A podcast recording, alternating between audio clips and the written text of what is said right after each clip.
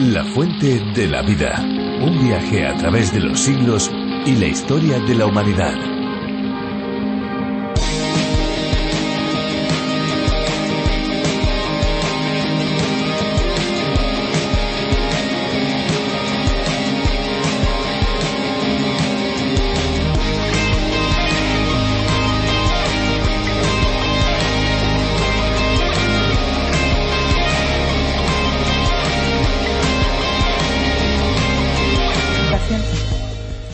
Además de ser sumamente refrescante y quitarnos la sed, los beneficios de tomar agua de coco son abundantes y provechosos para diversas áreas de nuestra salud. Van desde la desintoxicación hasta su uso en dietas para perder peso. Uno de los principales beneficios de tomar agua de coco es la gran cantidad de potasio que ésta posee, el cual es un mineral que parece que contribuye a regular la presión sanguínea y por lo tanto ayuda a prevenir males que pueden derivar en derrames o ataques al corazón.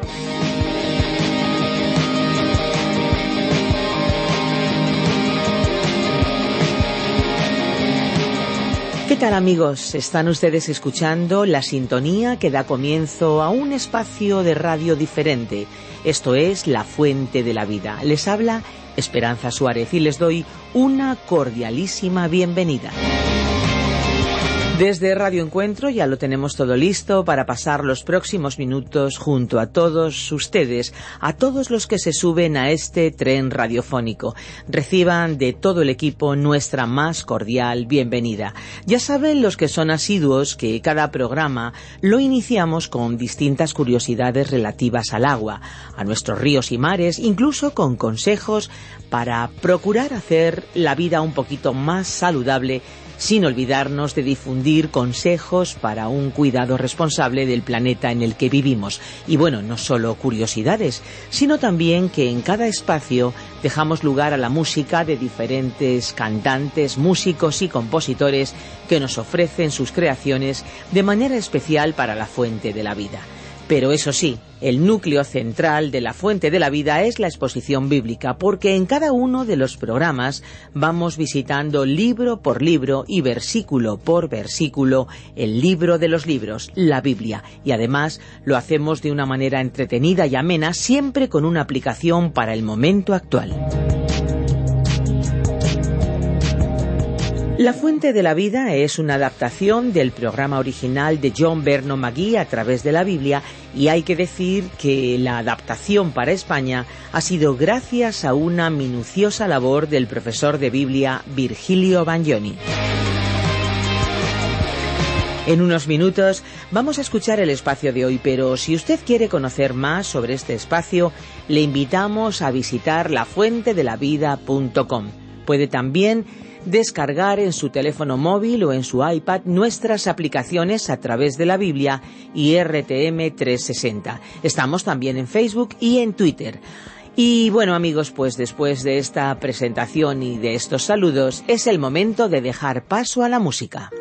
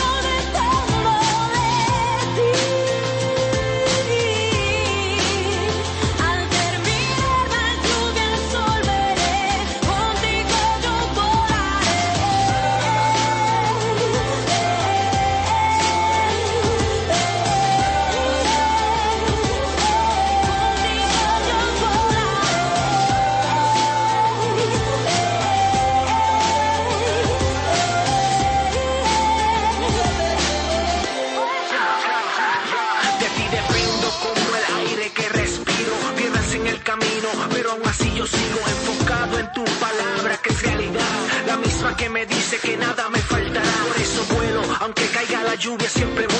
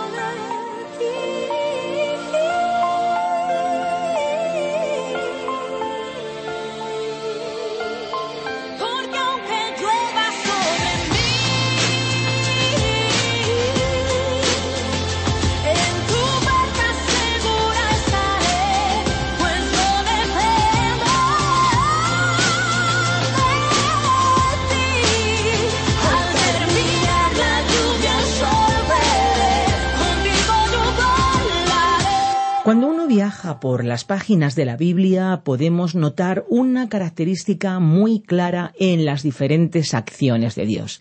Esa característica es algo que normalmente identificamos con un sentimiento que aparece en las relaciones con los demás. Se trata del amor. Sin embargo, no es cualquier tipo de amor. No se trata de ese amor que se vende en las películas o en la publicidad, que como los productos de las estanterías tiene una fecha de caducidad, ni tampoco es ese amor débil que defrauda construido en el corazón de las personas con cimientos eh, poco sólidos, cimientos podríamos decir de arena. Estamos hablando de un amor incomparable, un amor en el que podemos afirmarnos con seguridad. Hoy vamos a aprender más sobre este asunto en la segunda carta de Juan. Si quiere ponerse en contacto con nosotros de forma inmediata, lo pueden hacer a través de nuestro número de WhatsApp, el 601 20 32 65. Anímense 601 20 32 65. Vamos a escuchar la reflexión de hoy. La fuente de la vida. Segunda de Juan capítulo 1 versículos 1 al 5. Continuamos hoy, amigo oyente, nuestro recorrido por la segunda epístola del apóstol Juan y volvemos al primer versículo que dice el anciano a la señora elegida y a sus hijos, a quienes yo amo en la verdad. Y no solo yo, sino también todos los que han conocido la verdad. Podemos notar que en este versículo se enfatiza dos veces la palabra verdad, y como ya hemos dicho, la verdad es el tema que se considera la clave para esta epístola. Hemos identificado al anciano, que se menciona como el apóstol Juan, y es muy probable que él utilizó esta expresión con un doble sentido. Podría significar que él era un anciano, entrado en años, porque al escribir esta epístola había pasado los noventa años, también Juan tenía un cargo, una posición en la Iglesia. Ahora observamos que Juan no se presentó como un apóstol, por la razón que la persona a la cual él estaba escribiendo aceptaba su autoridad. Por ello, él se llamó a sí mismo anciano. La carta fue dirigida a la señora elegida, y queremos recordar, una vez más, que esa palabra que ya presentamos anteriormente significaba electa. Probablemente pudiera ser el nombre de una mujer destacada y prominente en la Iglesia, pero también cabe la posibilidad de que Juan podría haber estado pensando en la Iglesia, la esposa de Cristo. A continuación dijo y a sus hijos. Esta mención podría referirse a los hijos físicos de esta mujer, de esta señora, o bien podrían ser los hijos espirituales de la Iglesia. Creemos que podemos considerar ambas posibilidades. Cuando mencionamos a la Iglesia, nos referimos a la Iglesia en general.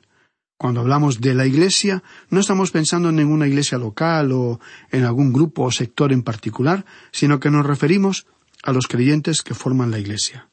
Esta epístola ha sido muy relevante para la Iglesia a través de los siglos y lo que aquí mencionó el apóstol Juan fue de mucho beneficio para la vida de la Iglesia.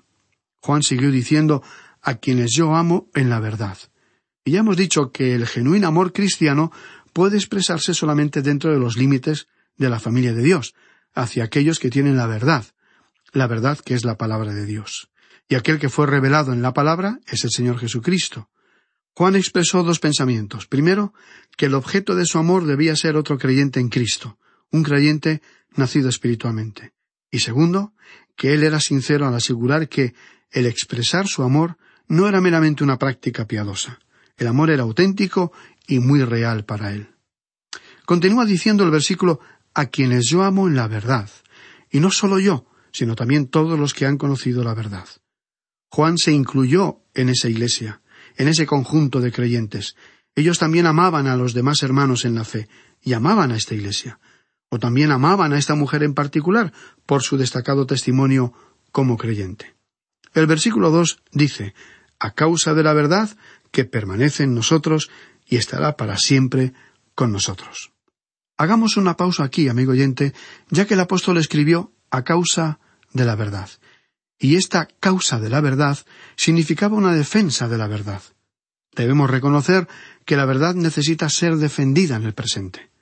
Debemos tomar una posición a favor de la verdad y una firme postura por la palabra de Dios.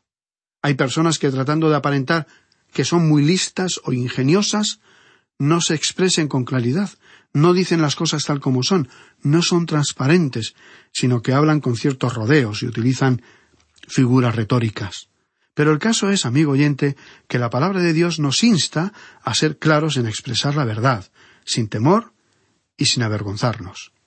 Ahora, Juan dijo en este versículo dos, a causa de la verdad que permanece en nosotros y estará para siempre con nosotros. Vamos a analizar este versículo por partes. A causa de la verdad. Y gracias a Dios que estará para siempre con nosotros. Amigo oyente, en los tiempos en los que nos toca vivir, en los que cada uno defiende su propia verdad, una verdad subjetiva, y en los cuales nuestra sociedad demanda que se respeten todos los puntos de vista y todas las verdades personales, para el cristiano es bueno tener a alguien en quien se puede creer confiadamente. Y este es nuestro Señor Jesucristo. A causa de la verdad, dijo Juan, que permanece en nosotros. Es el Espíritu de Dios el que nos revela lo que es real y verdadero para nosotros, los hijos de Dios, y estará para siempre con nosotros. La verdad no cambiará, es permanente y eterna. Alguien lo expresó de esta manera. Lo que es verdad no es nuevo, y lo que es nuevo no siempre es la verdad. Esta afirmación, como muchas, generaliza y por supuesto hay excepciones, pero describe bastante bien la firmeza de lo que es verdadero, lo que es la verdad. Ahora, en el versículo tres de este único capítulo del que se compone la segunda carta de Juan, el apóstol adoptó un saludo un poco diferente del que utilizaron los apóstoles Pablo, Pedro y Santiago. Dice en el versículo tres Sea con vosotros gracia, misericordia y paz, de Dios Padre y del Señor Jesucristo, Hijo del Padre, en verdad y en amor. Notemos que Juan volvió a mencionar la palabra verdad. Ahora, aquí encontramos tres palabras muy importantes que debemos comprender en profundidad. Una de ellas es amor, la otra es misericordia y la siguiente es gracia. Juan introdujo aquí la palabra misericordia en su saludo. Ahora, ¿cuál es la diferencia entre el amor, la misericordia y la gracia de Dios? Cuando estudiábamos la carta del apóstol Pablo a los Efesios, en el capítulo dos versículos cuatro y cinco leímos Pero Dios, que es rico en misericordia, por su gran amor con que nos amó, aun estando nosotros muertos en pecado, nos dio vida juntamente con Cristo. Por gracia sois salvos. Estos versículos de la Escritura son muy profundos, porque combinan a los tres conceptos. El apóstol Pablo indicó que Dios es rico en misericordia, y por el gran amor que nos tiene, Él nos salva por gracia. ¿Qué es el amor de Dios? Bueno, Dios es amor. Antes de que existiera cualquier cosa, Dios ya era amor. Ahora alguien quizá diga ¿y a quién amó Dios? Bueno, la Trinidad ya existía y sabemos del amor que existió desde siempre entre Dios Padre y Dios Hijo. El doctor Lewis Perry Sheffield escribió Amor es lo que existía en Dios antes de que Él tuviera que ejercitar la misericordia y la gracia. Amor es la naturaleza de Dios. Eso es lo que se llama un atributo de Dios. Dios es amor. Pero lo interesante es que el amor de Dios nunca salvó a un pecador. El amor de Dios impulsó a Dios en dirección a la misericordia y la gracia. El amor de Dios le llevó a mostrar la misericordia y la gracia. Ahora nos hacemos esta pregunta ¿cuál es la diferencia entre la misericordia y la gracia? Bueno, la misericordia es aquello que Dios proveyó a su debido tiempo para el hombre pecador. Esa es la misericordia de Dios. Queremos ser exactos en lo que decimos y queremos expresarlo correctamente, de modo que permítanos citar lo que también dijo el doctor Schaeffer. La misericordia es aquello en Dios que oportunamente proveyó para la necesidad del hombre pecador. Dios es rico en misericordia porque ama.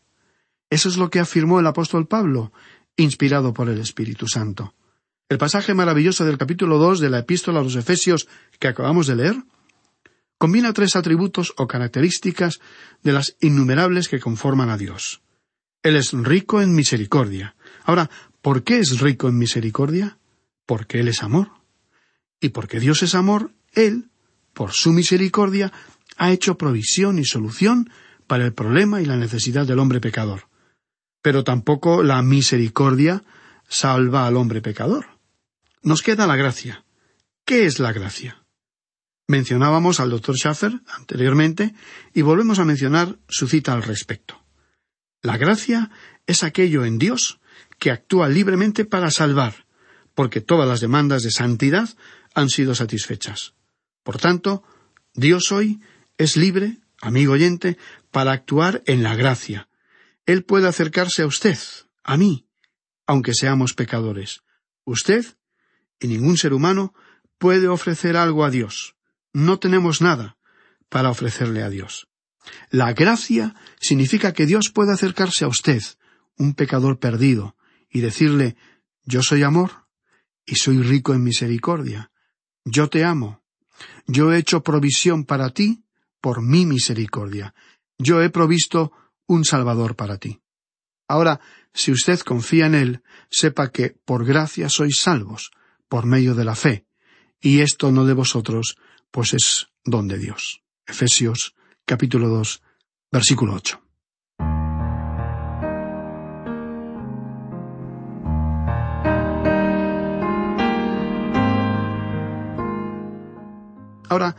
Aquí hay una distinción muy tenue entre estas palabras. Alguien podría decir que parece una ligera distinción, pero que no encuentra una diferencia. Bueno, existe una diferencia en aquello que no difiere. Veamos, la salvación se origina en el amor de Dios, pero Dios no salva por su amor o su misericordia. Después de todo, amigo oyente, nuestro Dios es un Dios santo, y la Biblia nos dice que de tal manera amó Dios al mundo que ha dado a su Hijo unigénito.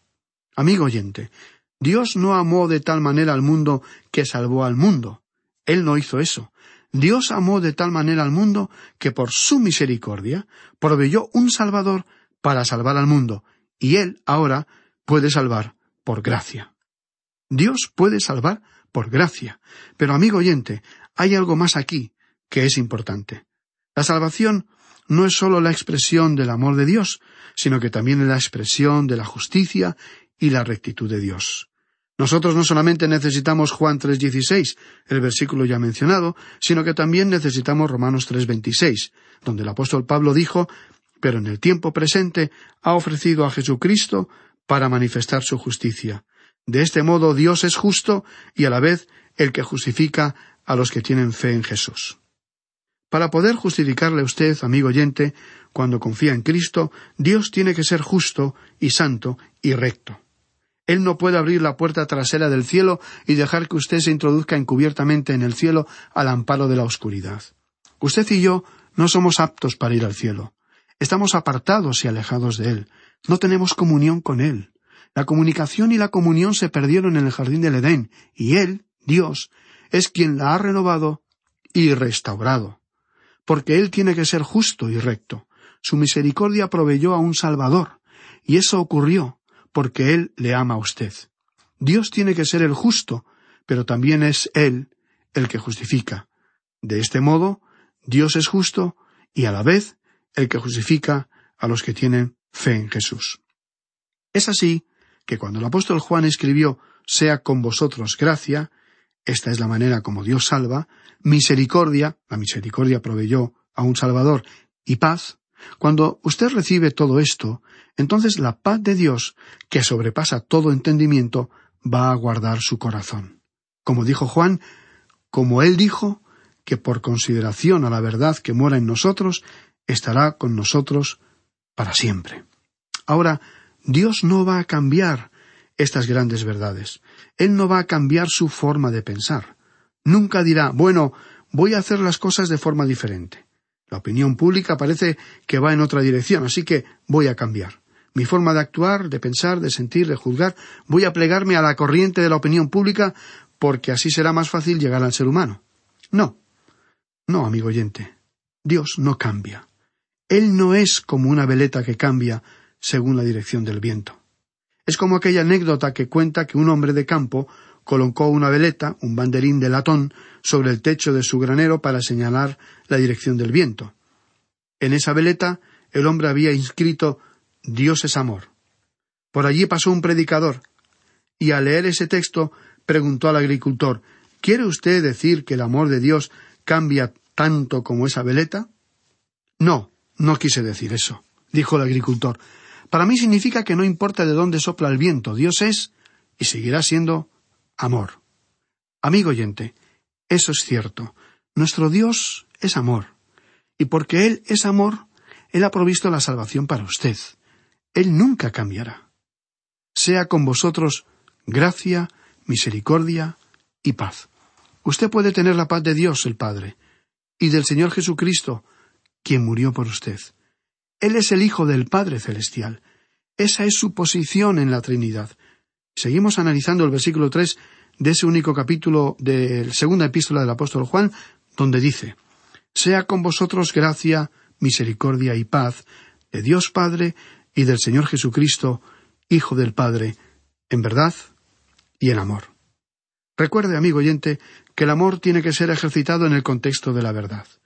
Quizás algunos oyentes pudieran pensar que somos muy dogmáticos.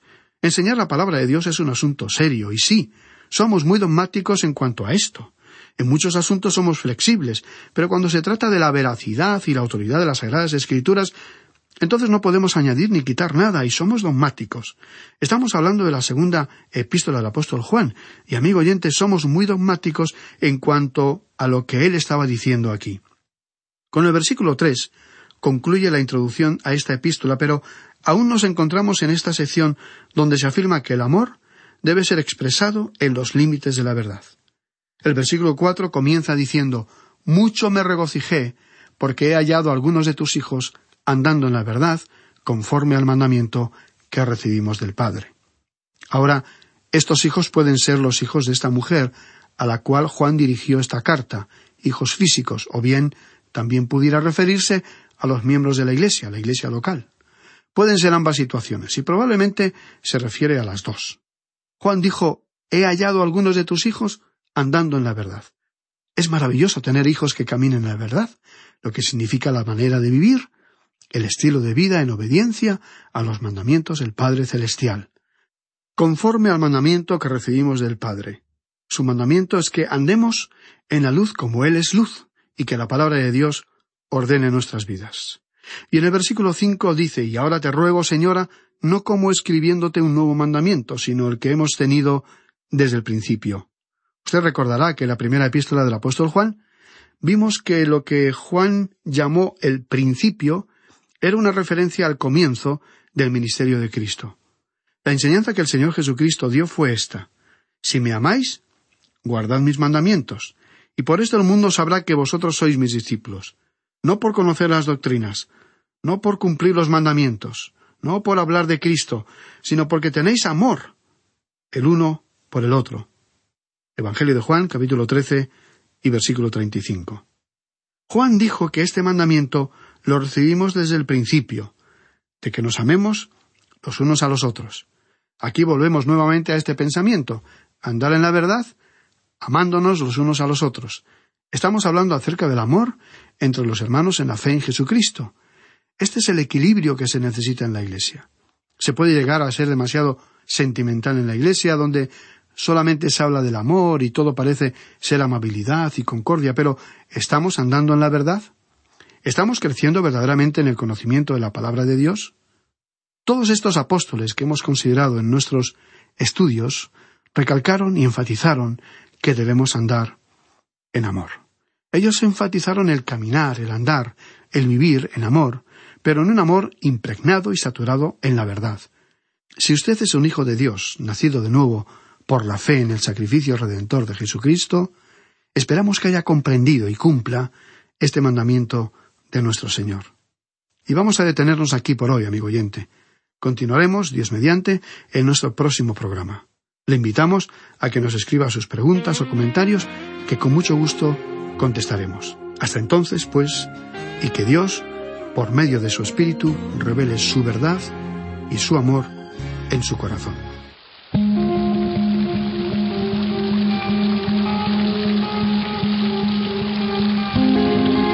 Queridos amigos, no importa su procedencia, lo importante es saber que el agua de la fuente de la vida está al alcance de todo el mundo. Y lo decimos literalmente, porque los programas se pueden escuchar en diferentes plataformas online. Si desean volver a escuchar este espacio o tal vez alguno de los programas anteriores, lo pueden hacer en nuestra web lafuentedelavida.com o bien en la aplicación La Fuente de la Vida que también se puede encontrar con el nombre a través de la Biblia. Para más información, nuestro email es info arroba radioencuentro.net info arroba radioencuentro.net y tomen nota también de nuestro número de WhatsApp. Es la vía más inmediata, 601 20 32 65. Se lo digo de otra manera, 601 203 265. Les recuerdo que si contactan con nosotros desde fuera de España, deben incluir a ese número el prefijo más 34.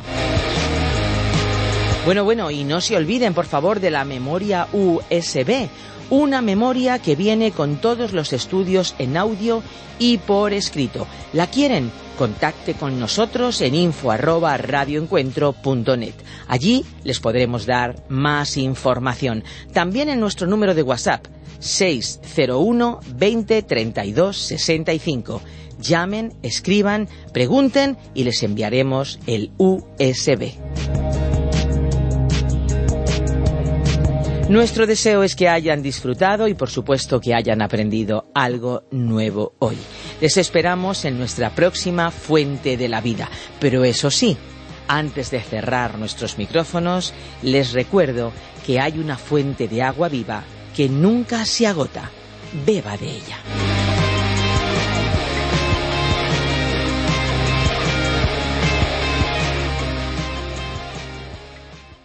Este ha sido un programa de Radio Transmundial producido por Radio Encuentro, Radio Cadena de Vida.